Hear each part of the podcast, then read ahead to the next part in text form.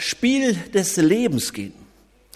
Das Beste an der Fußball-Bundesliga, neben den wunderbaren Spielen, starken Emotionen und dass man als äh, ja, Zuschauer natürlich alles viel besser machen würde, daneben sind ja die Interviews immer mit das Beste.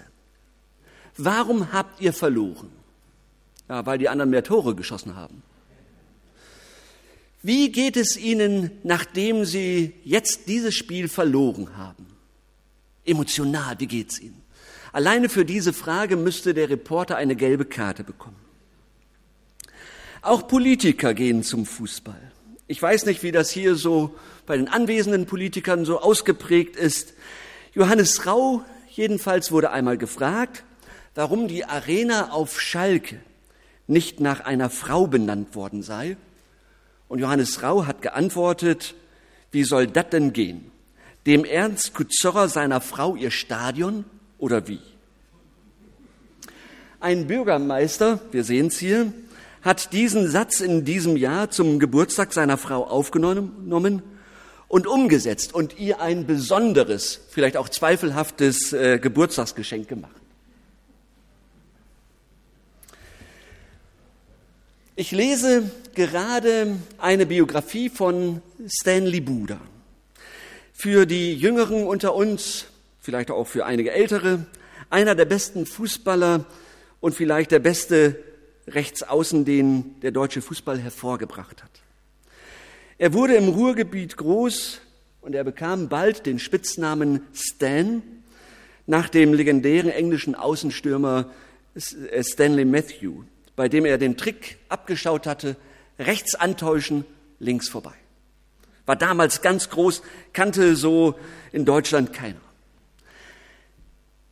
Er wurde ein ganz großer. Beim Endspiel um den Europapokal 1966, er spielte gerade für Dortmund, dann gegen Liverpool, schoss er in der 109. Minute aus 35 Metern den Ball äh, unters Lattenkreuz und zum ersten Mal war eine deutsche Mannschaft Europapokalsieger. Das war das Spiel seines Lebens. 1970 wurde er mit der deutschen Mannschaft WM Dritter, 72 dann mit Schalke Pokalsieger. Und in dem Jahr warb eine äh, kirchliche Großveranstaltung mit dem Spruch, an Gott kommt keiner vorbei. Und irgendein Schalker Fan meinte das Ganze noch ergänzen zu müssen und schrieb daneben außer Stanley Buda. Und dann kam leider der Bundesliga-Skandal, in den er verwickelt war. Er hatte sich bezahlen lassen fürs Verlieren. Und seine Karriere beendete er fast unbemerkt. Und er verlor alles, seine Ehe, das ganze Geld, und er wurde schwer krank. Er selbst nahm das Ganze nicht ganz so schwer. Er ging dann in eine Druckerei und er fühlte sich wohl und er fand das völlig okay. Aber dann kam eines Tages ein Reporter, er hat ihn aufgespürt. Und als der Reporter da war, hat der Chef ihm gesagt, er müsste den Ölfleck dort wegwischen und er ging auf die Knie. Und in dem Augenblick drückte der Reporter dann auch ab und fotografierte ihn so. Und Stanley Buda sagte, dabei nur, dass ich so tief runter musste. Mit 52 Jahren ist er dann gestorben und bei der Beerdigung wurde der Spruch über Gott natürlich aufgegriffen. Und ich frage mich, was hätte wohl Jesus zu Stanley Buda gesagt? Und den Predigtext, den haben wir gerade schon gehört. Da kommt ein junger, anderer junger Mann daher. Er hat von Jesus gehört und er will ihn treffen. Als er ihn sieht, da geht er vor ihm auf die Knie. Er muss aber keinen, keinen Dreck wegputzen. Er kniet vor Jesus, um die wichtigste Frage seines Lebens zu stellen. Und Jesus genießt es nicht, wenn er vor ihm kniet, sondern er hilft ihm auf. Es heißt, Jesus gewinnt ihn lieb, war voller Sympathie und Zuneigung für diesen jungen Mann. Eine Geschichte voller Glück, voller Gefühl, wie beim großen Fußballspiel. Auch dies hier ist das Spiel des Lebens und der junge Mann möchte es gut spielen und er möchte es richtig spielen. Er will doch zum Schluss auch den Siegerpokal in der Hand halten. Und darum wendet er sich an Jesus. Er kommt mit einer, mit seiner wichtigen Frage zu ihm, mit der Frage, wie bekomme ich eigentlich ewiges Leben? Er kommt nicht mit der Frage, wie kriege ich am schnellsten ein Eigenheim oder wie äh, die Chance auf einen Aktiengewinn, sondern er fragt nach dem ewigen Leben. Er fragt dann auch bei der richtigen Adresse. Er ahnt irgendwie, dass Jesus davon wohl etwas verstehen, versteht. Ganz viel weiß er noch nicht, alles ist ihm noch fremd, aber er, er ahnt, dieser Jesus, der könnte etwas wissen. Worum geht es im Spiel des Lebens? Es geht erstens um den richtigen Siegerpreis. Das ewige Leben, so nennt es jedenfalls dieser junge Mann. Das ewige Leben meint eine besondere Qualität von Leben, aber auch eine besondere Quantität. Ewiges Leben ist Leben mit Qualität. Das heißt nicht, dass alles glatt geht in meinem Leben und man äh, nicht auch vor die Wand laufen kann mit seinem Leben wie Stanley Buda. Nein, dagegen gibt es eben keine Versicherung im Leben, im Spiel des Lebens. Ewiges Leben, hier und jetzt heißt, ich wache morgens auf und ich weiß, mein Leben ist auf einem guten Kurs. Was ich tue, das hat Sinn.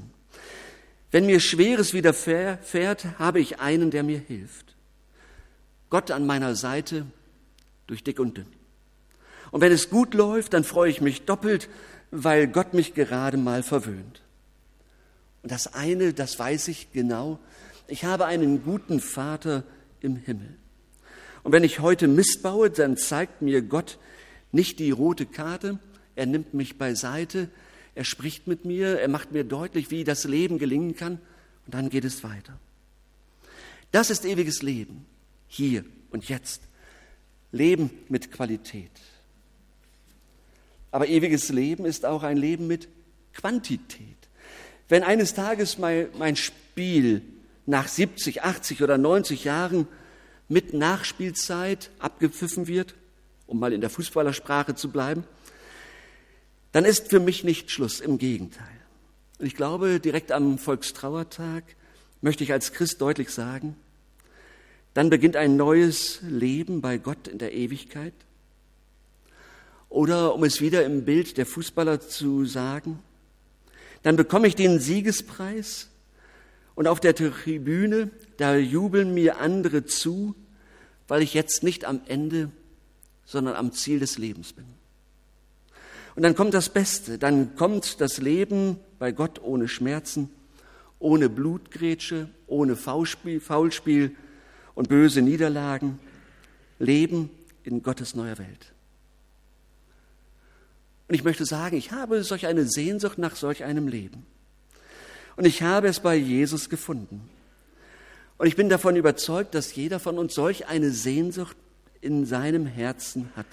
Egal, ob irgendwie kirchlich äh, aufgewachsen oder fromm aufgewachsen.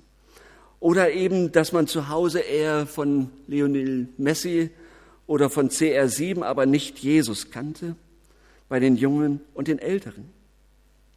Ewiges Leben, das wär's doch.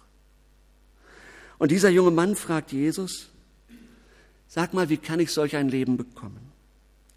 Und worum geht es im Spiel des Lebens? Es geht zweitens um die Spielregeln. Die Gebote Gottes, so sagt es Jesus. Jesus gibt dem jungen Mann eine erste Antwort. Du musst das Spiel nach den richtigen Spiel, äh, Spielregeln spielen. Und dann lächelt er voller Sympathie. Du kennst doch die Spielregeln. Du weißt doch, was Sache ist. Den Hass nicht herrschen lassen. Den Hass nicht herrschen lassen. Und wenn wir heute im Kalender Volkstrauertag lesen, dann denken wir an die Opfer von Krieg und Vertreibung wahrscheinlich nicht primär ein kirchlicher Feiertag, eher ein politischer und dann doch wieder direkt ein kirchlicher Feiertag. Denn der, das Thema Frieden ist ein zutiefst christliches Thema. Und die Jahreslosung lautet, suche Frieden und jage ihm nach. Angesichts von Krieg, Terror und Gewalt bleibt das unsere Aufgabe. Suche Frieden, jage ihm nach. Und Jesus erklärt noch mehr.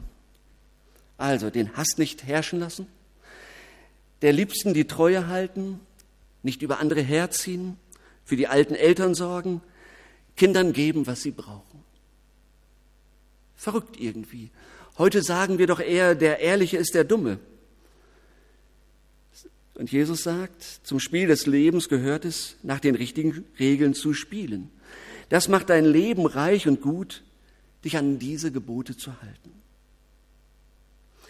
Es wäre wohl ein ziemlicher Blödsinn zu sagen, na ja, Fußball ohne die Regeln macht eben viel mehr Spaß. Nee, ganz bestimmt nicht.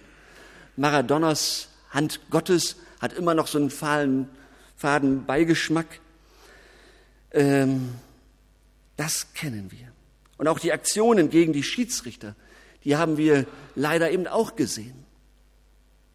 Ja, Spielen ohne Regeln, das kann nicht gut gehen.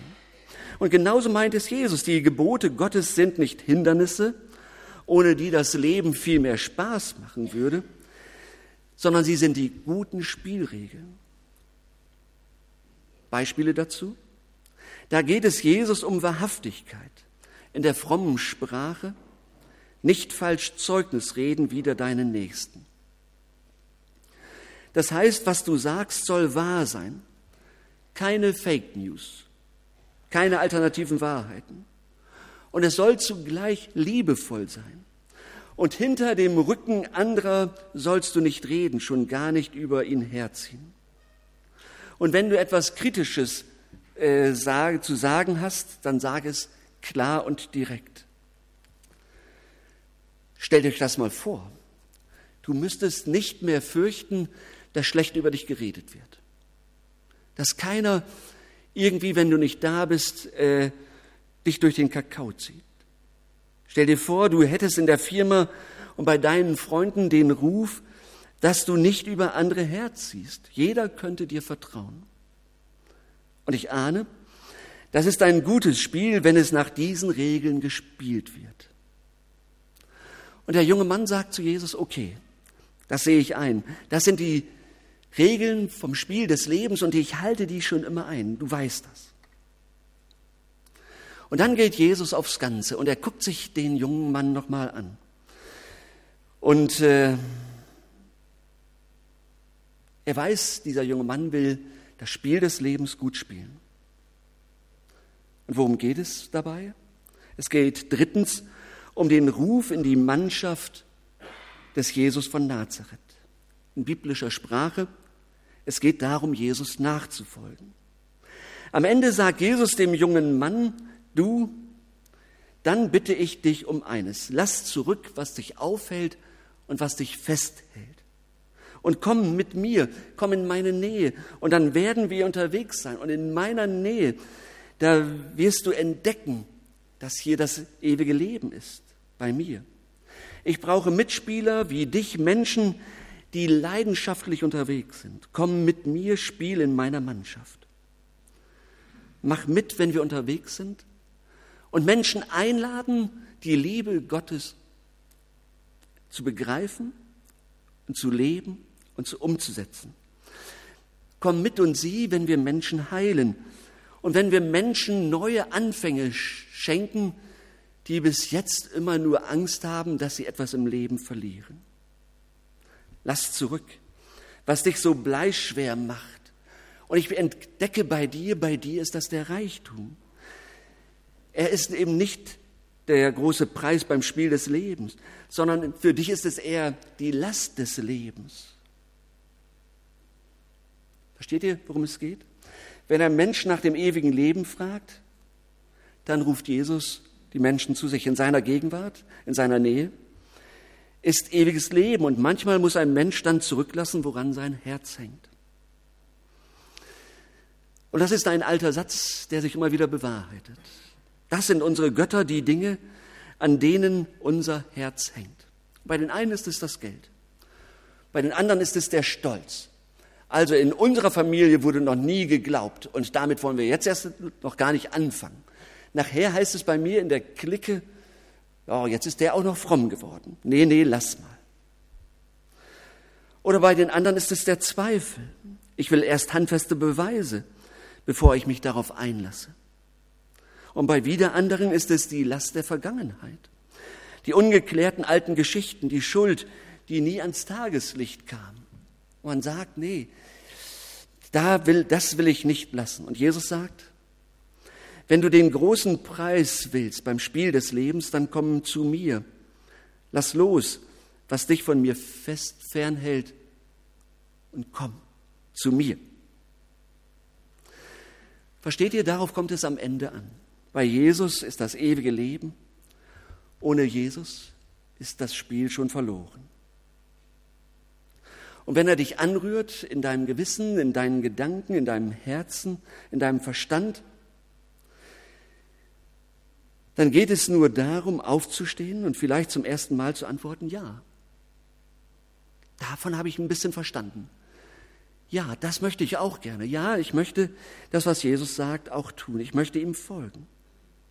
Vielleicht zweifeln wir noch ziemlich heftig, aber irgendwo einen Anfang zu machen, zu sagen, das habe ich jetzt gerade für mich als richtig erkannt. Das wäre doch klasse. Das wäre doch tatsächlich gut.